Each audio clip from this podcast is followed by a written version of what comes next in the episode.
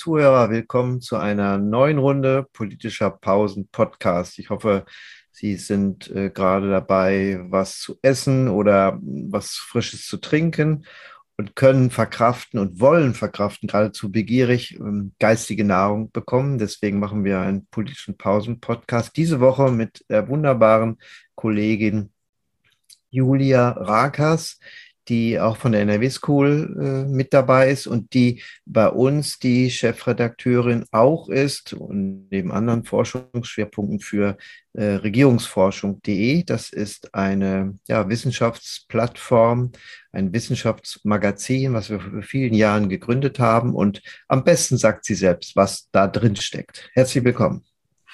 Ja, danke für die nette Einleitung.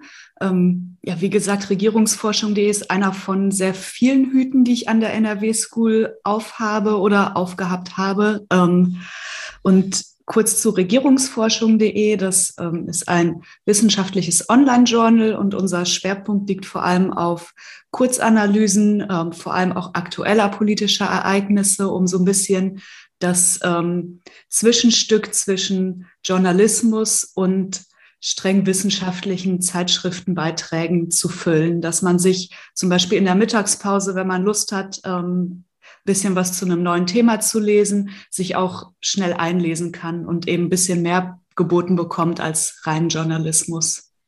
Naja, weil vielleicht sprachlich das äh, leichter ähm, lesbar ist, aber eben politikwissenschaftlich äh, grundiert ist. Das heißt, die Texte haben eine systematische Ordnung. Äh, sie sind, äh, wie man neudeutsch sagt, äh, evidenzbasiert. Sie sind, wenn es nicht reine Meinungsartikel sind, so strukturiert, dass sie auch methodisch und theoretisch angelegt sind. Insofern hat man ein Mehrwert ähm, durch Vergleichsebenen und damit eine andere Orientierung als nur ähm, äh, eine ja, Tagesbemerkung im Sinne eines klassischen Kolumnenstils. Das ist das Interessante, aber die Marke ist insofern interessant für Tausende, die da jeden Monat drauf klicken, weil ähm, wir eben verschiedene Angebote in verschiedenen Bereichen machen für äh, klassische längere Journalbeiträge genauso wie Tagesüberlegung. Was ist denn die Tagesüberlegung im Moment? Ähm, wir waren äh, gestern äh, im Haus der Geschichte mit äh, vielen Mitgliedern äh, der NRW School, werden das auch fortsetzen, macht das auch mit Studierenden bald. Kann das auch mal ein Thema sein auf regierungsforschung.de? Ja, selbstverständlich. Ähm, das wird auch gut in die äh, nähere Zukunft passen. Ähm, wir hatten ja gerade schon über aktuelle politische Ereignisse gesprochen und ein großes äh, Leuchtturmthema. Im nächsten Jahr wird ja ähm, auch das Bundesland NRW sein mit den Landtagswahlen. Und die ähm, Wahlen kommen ja nicht von ungefähr, da gehört ja auch immer ein bisschen Geschichte dazu. Und sowas passt dann auch ganz gut in unseren Kontext bei regierungsforschung.de. Ja, denn äh, Landesgeschichte steht jetzt äh, bald auch in einer anderen Wendung, in einer politischen Geschichte stärker wieder im Fokus, auch national im Fokus, weil nach der Wahl äh, ist vor der Wahl. Äh, die uns Wahlen beschäftigen, sind ja äh, die nächsten in Saarbrücken, Kiel und dann in Düsseldorf. Insofern ist das, was die NRW School im Blick auf den Fokus Düsseldorf macht, sehr stark auch natürlich an der kommenden Landtagswahl ausgerichtet. Insofern wird auch dazu sicherlich einiges erscheinen, oder? Genau. Der, der Schwerpunkt ist ähm, aktuell in Planung. Also da sitzen meine Kolleginnen und Kollegen und ich. Ich mache das ja alles nicht alleine, ähm, gerade eifrig dran. Und äh, dazu gehört jetzt auch ein Aufruf an unsere Zuhörerinnen und Zuhörer. Ähm, wenn es Themen gibt, die euch oder sie umtreiben, ähm, zu denen ihr und Sie Analysen vorliegen habt oder äh, was in Planung ist, dann äh, gerne her damit und immer melden. Also regierungsforschung.de soll jetzt auch nicht ähm, unseren Leserinnen und Lesern Themen überstülpen, sondern ähm, wir freuen uns auch immer sehr über Beteiligung aus der Leserschaft. Ja, wir sind ja crossmedial äh, als NRW School sehr intensiv unterwegs in den sozialen Medien, aber eben auch klassisch klassisch damit auch bis Ende des Jahres äh, bin ich ja geschäftsführender Herausgeber der äh, Zeitschrift für ähm, Politikwissenschaft und äh, insofern ein, ja, ein, historische, ein historisches Journal, äh, wissenschaftliches Journal mit anderen Herausgeber, sehr äh, themenbezogen, was Schwerpunkte anbelangt. Ansonsten klassisches Journal für Wissenschaftlerinnen und Wissenschaftler, die darin publizieren wollen und damit dies als eine Qualifizierungsstufe nutzen im wissenschaftlichen Fortkommen. Das ist äh, insofern heute die Währung, äh, sich zu veröffentlichen, aber veröffentlichen natürlich auf verschiedenen Ebenen ist möglich, insofern die Instrumente äh, wissenschaftlich Transformation zu betreiben und Ergebnisse weiterzugeben, sind eben sehr vielfältig. Was ist denn deine Einschätzung zu dieser Vielfalt? Ähm, ich finde diese Vielfalt sehr, sehr gut. Ähm, du hattest ja gerade die Zeitschrift für Politikwissenschaft schon erwähnt und äh, die richtet sich ja dezidiert an ein wissenschaftliches Publikum, auch ähm, was den Autorenkreis betrifft. Und bei uns sind natürlich auch äh, bei Regierungsforschung immer wieder Wissenschaftler dabei, aber wir bekommen auch Beiträge von Studierenden, die vielleicht mal äh, die erste ähm, ja, Luft schnuppern wollen, was äh, das Veröffentlichen von ähm, Ergebnissen angeht. Und wir haben auch hin, hin und wieder Praktiker dabei, die ähm, wirklich ähm, anwendungsorientiert schreiben. Und ähm, ja, da bieten wir sozusagen auch noch mal ein bisschen ein anderes Portfolio an, als das so klassische Journals anbieten. Ja, ich meine, es ist ein, äh, ein ja eine Herausforderung, mit der Pluralisierung von Öffentlichkeiten umzugehen und darauf auch entsprechend zu reagieren, unterschiedliche Zielgruppen. Das machen wir ja mit dem Podcast, wie andere auch, eben in schriftlicher Form auch, äh, in mündlicher Form, in bildlicher Form visualisiert und natürlich durch die Gäste, die wir haben, die wir dann auch versuchen im Sinne des Wissenschaftstransfers auch zu gewinnen, ihren Beitrag zu leisten, außer der Veranstaltung selbst. In der kommenden Woche haben wir wieder Graf Lambsdorff zu Gast, äh, der ja die Gastprofessur in diesem Semester hat. Wir haben Bettina Schausten zu Gast, die bei uns äh, mit den Masterstudierenden auch äh, zusammenarbeitet vor dem Hintergrund ihrer Tätigkeiten als äh, Hauptredaktionsleiterin für Aktuelles und stellvertretende Chefredakteurin beim ZDF. Insofern auch mal hier ein Werkstattbericht, äh, wie man denn Aktuelles äh, gestaltet, begleitet, äh, was man für so wichtig erachtet, dass daraus eine Meldung wird. Was ist für dich besonders wichtig, dass daraus eine Meldung wird? Meldungen, Tagesmeldungen brauchen wir ja nicht für Regierungsforschung.de, aber was ist das Kriterium im Sinne einer Relevanz für so eine Wissenschaftsplattform? Hm. Das ist eine gute Frage. Also ich glaube, dass es auch sehr ähm, stark von den einzelnen Themen abhängt. Ähm, also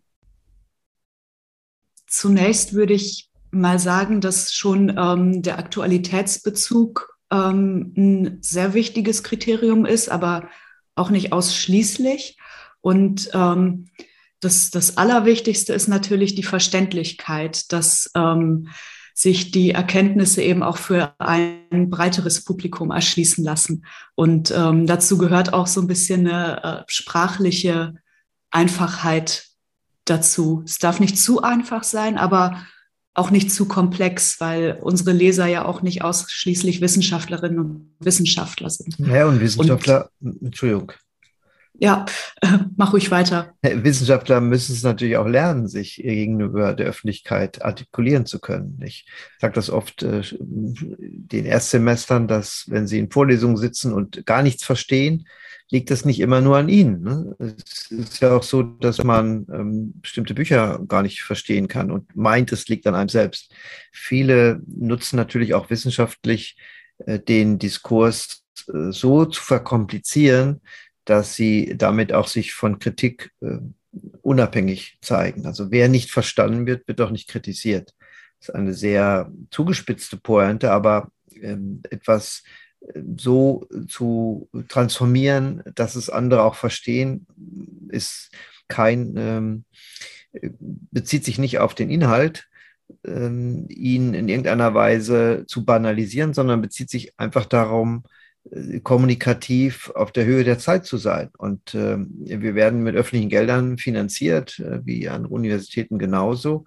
Und insofern besteht auch die Notwendigkeit, äh, die Ergebnisse, die wir äh, forschend erreichen oder in der Lehre versuchen, mit den anderen zu erarbeiten, auch so zu dokumentieren, dass sie eine breitere Öffentlichkeit versteht. Das war immer mein Verständnis und so haben wir die verschiedenen Instrumente, eben auch regierungsforschung.de gegründet.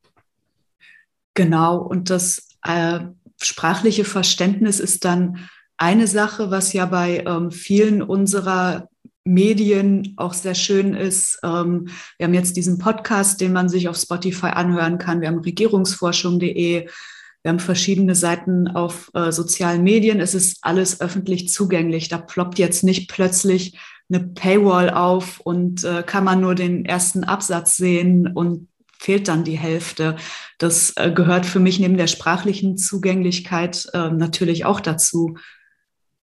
Ja, und äh, für mich ist immer auch interessant, inwieweit einzelne bestimmte Themen besetzen und äh, so besetzen, dass man ihnen auch attraktiv gerne und niveauvoll folgt. Ich finde Kolleginnen und Kollegen äh, etwas äh, seltsam, die zu allen Themen meinen, etwas zu sagen oder sich von den Medien auch dazu auffordern lassen, alles zu machen. Ich finde auch in den Fernsehformaten, das wäre meine Kritik, äh, bestimmte Wissenschaftler, die dort auftauchen, die eben alle Themen dieser Welt dort behandeln, nur weil sie es so gut übersetzen können. Das finde ich für mich persönlich als Zuschauer unglaubwürdig, weil ich die Kompetenz ähm, in dieser äh, Breite anzweifle.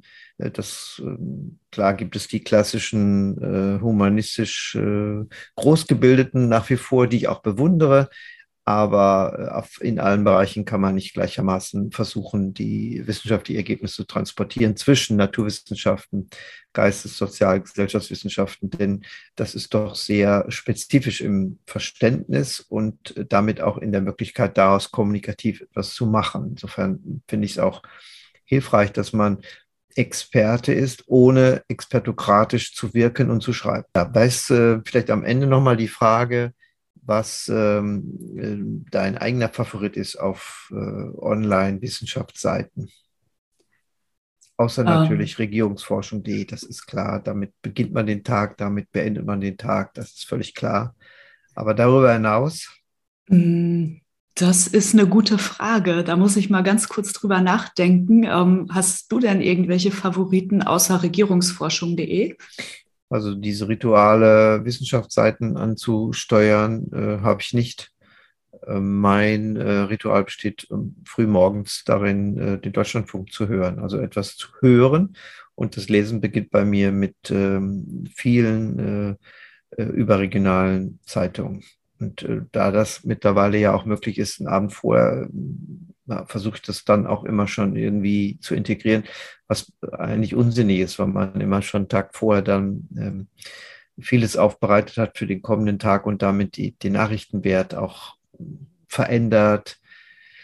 Ja, das beobachtet man sich selbst. Also insofern hat man Rituale, die sind jetzt nicht äh, rein äh, an Wissenschaftsseiten bei mir orientiert. Das schließe ich aber nicht aus, dass es bei einer anderen Generation auch ganz anders ist. Also neben so Wissenschaftsseiten bin ich tatsächlich auch viel auf ähm, so den, den Seiten von Tageszeitungen unterwegs, morgens. Hm. Ja, so dass äh, das äh, Wissenschaftliche dann eher danach kommt.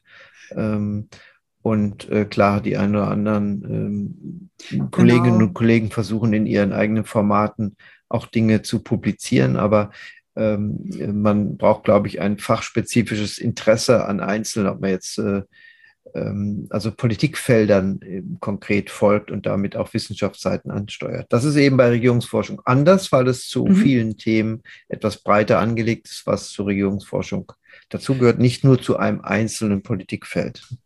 Genau, und äh, dafür ist die Lektüre von Tageszeitungen ja auch ziemlich wichtig. Wenn man Wissenschaft gut vermitteln möchte, muss man ja auch ein bisschen wissen, was draußen in der Welt gerade los ist und was äh, die Menschen bewegt.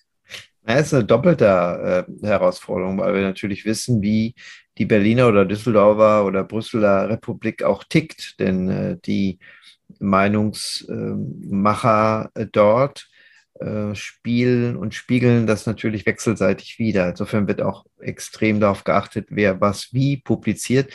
Das wird Teil äh, des politischen Entscheidungsprozesses. Ne? Das ist das Reflektierte, was antizipativ für Politik so interessant ist. Und deswegen, ähm, dass ein ja, ein, ein, ein Kreislaufprozess letztlich ist, der ähm, sehr viel aussagt, wie sich der Stoff der Politik auch kommunikativ verändert. Insofern geht es nicht nur darum, etwas zu lesen und wahrzunehmen, sondern auch gelesen zu werden, wahrgenommen zu werden, um daraus wieder Schlussfolgerungen für den politischen Prozess zu treffen. Das macht die Sache so interessant. Insofern sind wir Teil ähm, dieses Prozesses. Wenn wir tausendfach angesteuert werden, sind wir auch Teil des politischen Entscheidungsprozesses. Und ich finde das doch ein sehr schöner ähm, ähm, Reputationsabschluss, bei dem wir uns selbst auf die Schulter klopfen können. Ich bedanke mich äh, bei Julia Rakas für das erfrischende Gespräch über Regierungsforschung.de. Hoffen, dass jetzt ganz viele danach das auch ansteuern. Und ähm, ja, freue mich auf eine neue Runde. Hoffe, dass Sie zu Ende gegessen, zu Ende getrunken haben, dass Sie dann gestärkt wieder in die neue Phase des Tages starten. Vielen Dank.